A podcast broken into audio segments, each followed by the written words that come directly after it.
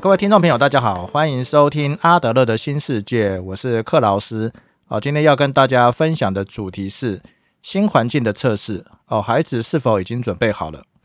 那么阿德勒提到，所有的教育，哦，包括学校看家庭教育，哦，都要把与生俱来的自卑感导向有用的面向，哦，并且让其有好的发展。哦，因此我们需要在孩童人生早期的阶段来进行测试。以便了解孩子可能的自卑感哦，以及是否有导引到有用的面向，来用以评估孩子是否已经准备好了。那么对孩童来说哦，他的测试期间有就也就是他生长的环境里面有较大的转变的时候，那么对一般人来说哦，通常也就是开始上学的时候。哦，以下是今天分享的主题哦，第一个部分是人格的连续性。那这个部分会说明，呃，为什么可以透过外显的行为，哦，来检测一个人人格发展的基础。那第二部分，哦，是天生的跟非天生的自卑感。那这个部分呢，会说明什么情况下比较容易产生错误的心理目标。那第三部分是新环境的测试。那说明这些错误的行为，呃，主要来自于错误的心理目标，而这些心理目标主要是来满足这些自卑感。那由于心理目标是没有办法直接观察的啊，所以要透过外显的行为啊来猜测他的心理目标为何。那第四部分哦，则是透过个体心理学的问卷来观察以及分析孩童的行为。这这个部分呢，则摘要说明阿德勒在《儿童的人格教育》这本书中哦所列出来的个体心理学问卷的题目。那么运用在观察儿童在新环境的行为中要如何运用？哦，首先我们就来看一下第一部分，哦，人格的连续性。那人之所以有办法透过教育来引导或者是改变一个人的行为，最主要是由于人格的这个连续性。那阿德勒有提到，就是说一个人的心理活动，哦，其实是一个统一的整体。那人格所有的表现都是互相关联的，而且具有连续性以及可预测性。那这个被称为人格的连续性。哦，也就是说，一个人哦，不大可能一夜之间就跳出原来的自我。比方说，从原来正直善良的好人哦，突然间变成一个杀人放火的大坏蛋哦。那由于这个人格的连续性哦，使得教育和改善而变得可能哦，而且还还可以检测出儿童在某一个时刻的性格发展的状况。那特别是一个人进入一个新环境的时候，那么他隐藏的性格特征哦，就特别容易被表现出来。比方说一个小孩的心理目标哦，如果是想要获得众人的关注，那原本待在家里，那这个孩童已经获得父母最多的关注，那么则在他在家中已经达到某种程度的平衡。那直到他上学之后，那学校的老师哦，可能对全班同学平等的来对待，那么对于这个小孩子来说哦，就失去了老师的特别的关注，那他就有可能会表现得特别突出，然后来重新设法获得老师的关注。哦，或者是表现出调皮捣蛋，哦，调皮捣蛋，哦，使得老师不得不花时间在他身上；或者呢，有些人表现出跟老师、跟同学作对，然后呢，想办法不上学，离开学校，然后重新回到受父母关注的家中。哦，因此，儿童的性格的局限性呢，啊，就会在这种转变其中，哦，清晰的显现出来。哦，简单来说，就是当性格所伴随的行为，哦，不足以应应新的环境的时候。那么也就是在新的环境无法达到他心理目标的时候，那么我们可以就我们就可以在他的行为跟情绪等面向哦观察到这些转变啊，所以阿德勒才说，如果我们能够直接对个体进行实验哦，可以把它放到一个意外的新的环境里面哦，来观察他们的人格发展状况。那么由于哦他们在新的环境中的行为一定和他们过去的性格是一致的哦，因此哦他们在一般的情况下。才会显露出性格哦，才会在新的环境中表现出来哦。那么对孩童来说哦，新的环境通常指的是转变期，比方说孩子开始上学哦，还或者是说家里突然发生变故的时候，那我们最有可能发现他他的性格的这些特征。那所谓突然的变故，比方说家中出现新的成员哦，例如说有弟弟或妹妹的出生哦，或或者是父母离婚哦，或者是说家庭成员有人过世等等。那因为每个孩子都要上学哦，所以上学所造成的转变哦，就会变成大多数的孩童可以观察的地方哦。那另外啊，如果我们观察到孩童的一些错误的行为，那阿德勒特别提醒我们哦，不能只从尝试的角度来判断这些行为的对错啊。如果儿一个儿童表现出一个错误的行为，那么通常呢是由于他自己设定了一个错误的心理的目标而所导致的。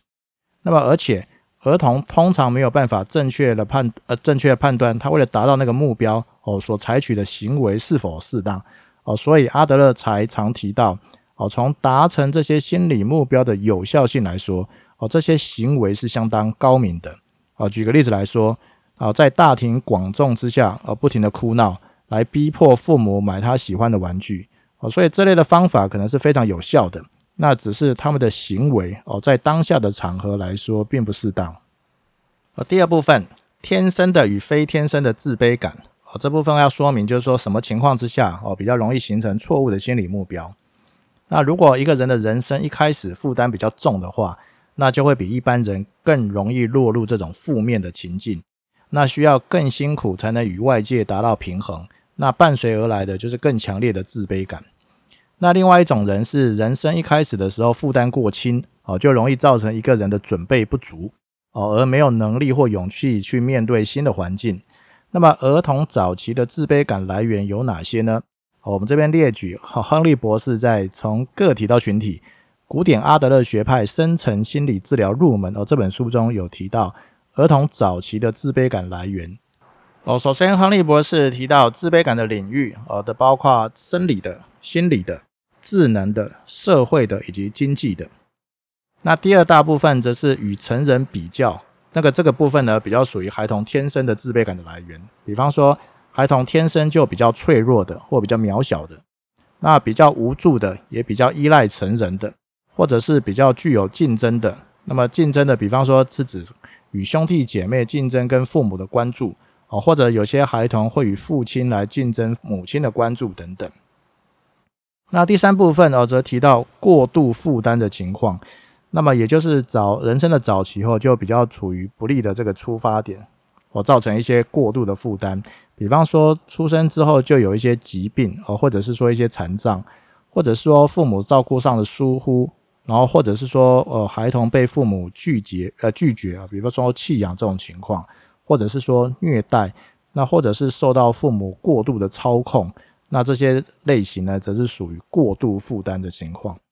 那在著名的情绪勒索这本书的作家，也就是知名的心理学家呃苏珊·佛沃博士哦，在他的《母爱创伤》这本书有提到，那原本母亲应该是孩子人生第一个建立人连结的个体以及学习的对象啊，但是因为种种的因素。使得这些母亲成为孩子一辈子的心理创伤的来源。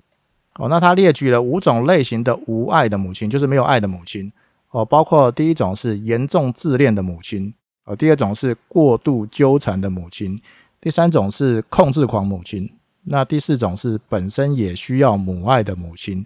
那第五种呢，则是忽视、背叛或者是打击孩子的母亲。好像这类的母亲呢，就是妈妈越在意孩子。那她的母爱表现就越好。那苏珊博士所列举出来的五种无爱的母亲所表现出来的啊，就是这些母亲比较在意他自己，而比较没有那么在意的他的孩子。哦，所以这些类型的母亲，呃，就可能造成孩子在一出生之后就处于过度负担的状态。那么第四大类就属于负担不足的情况，而是指说。过度溺爱或过度保护，哦，也就是我们俗称的被宠坏的小孩，哦，或者是家庭环境非常的富裕，哦，或者说这类的孩童拥有美丽的外表等等，哦，那刚刚提到属于过度负担的情况，哦，就有可能形成强烈的自卑感。那么自卑感越强烈，就会越想克服这些困难，就会更容易把心思花在自己的身上，那么也就有可能花比较少的心思去跟外界建立连结。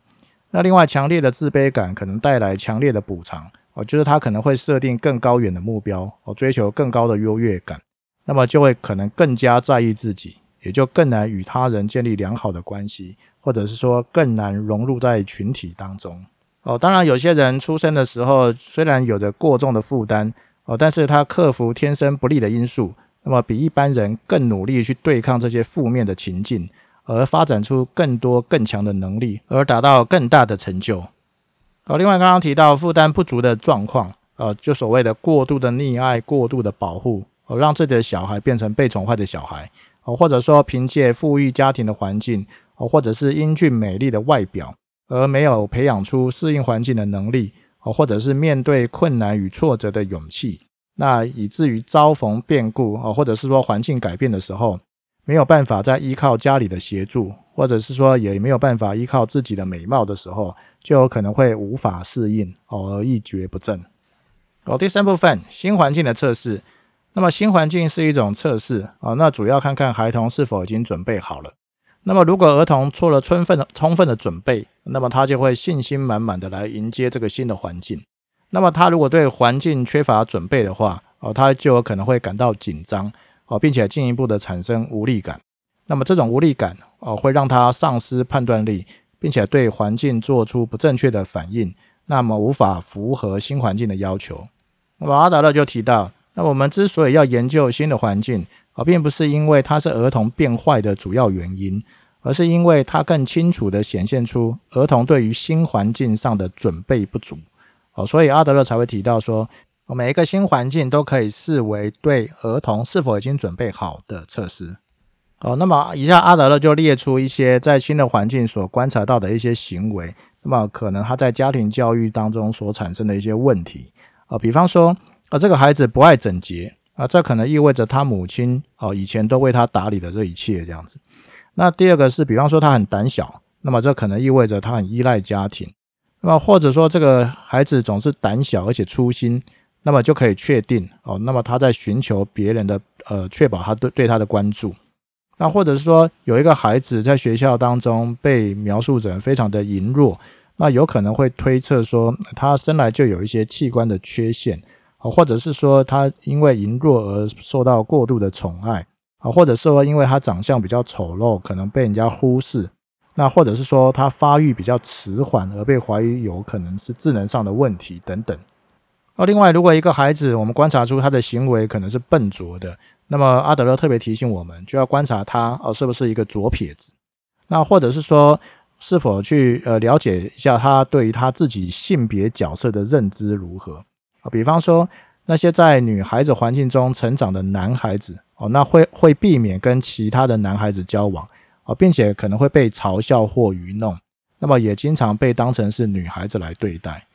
或者是说有些女孩子可能厌恶女性工作或职业，那主要的原因哦，可能是他们认为这些工作没有价值，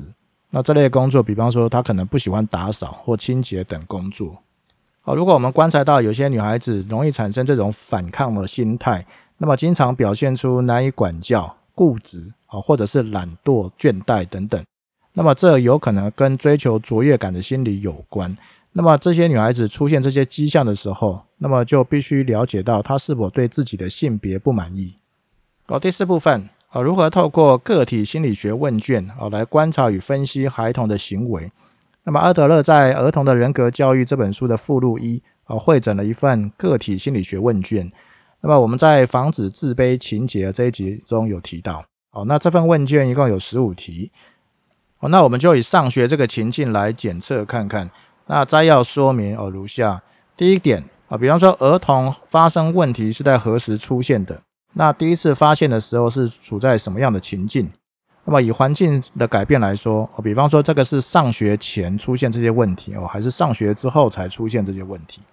那如果是上学之后才出现这个问题啊，就有可能是因为环境改变了，那使得过去准备不足哦，而无法适应学校的环境。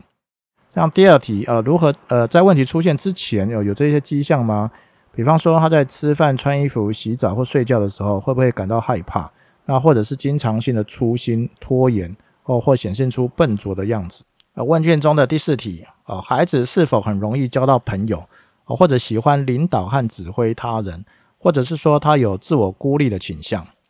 啊，第五题，那儿童在学校的状况如何？哦，他喜欢上学吗？或者是他上学的时候就会拖拖拉拉？哦，或者是上学前情绪就容易激动？哦，那问卷中第九题提到他在学校最喜欢的运动是什么？那么最喜欢的科目是什么？那么最喜欢的历史人物是谁？哦，那在第十一题提到孩子在哪些方面失去了信心？哦，他是否认为自己被忽视了？是否太在意别人的注意和称赞？哦，是否逃避困难？哦，或是否尝试了许多事情？哦，但最终都无法支坚持下去？那第十二题是是否容易耍花招啊，或者有其他的坏习惯，比方说做鬼脸、装傻或搞笑等等。那么第四题提到他是否经常谈谈到自己缺乏能力或缺乏天赋？那么他是否习惯跟从他人？哦，还是容易固执己见？哦，还是事事都很叛逆？哦，最后一题则提到找出孩子获得成功的事例。那么这些正面的表现可以给我们一些重要的启示。那么因为这些可能是孩子的兴趣所在，那或者是可以用这些他经过自己的努力而成功的案例来引导孩子在其他面向做出努力。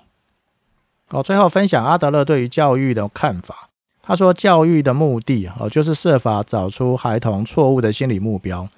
那么主要在降低他的自我在意的程度，那学会关心他人。那只有学会跟社会接触，与他人合作，对群体做出贡献，那才有可能实现最高的目标。好，以上分享的内容就到这边。好，今天分享的内容主要来自于阿德勒《儿童的人格教育》这本书。那这本书推荐给正在为教养儿童而烦恼的家长们，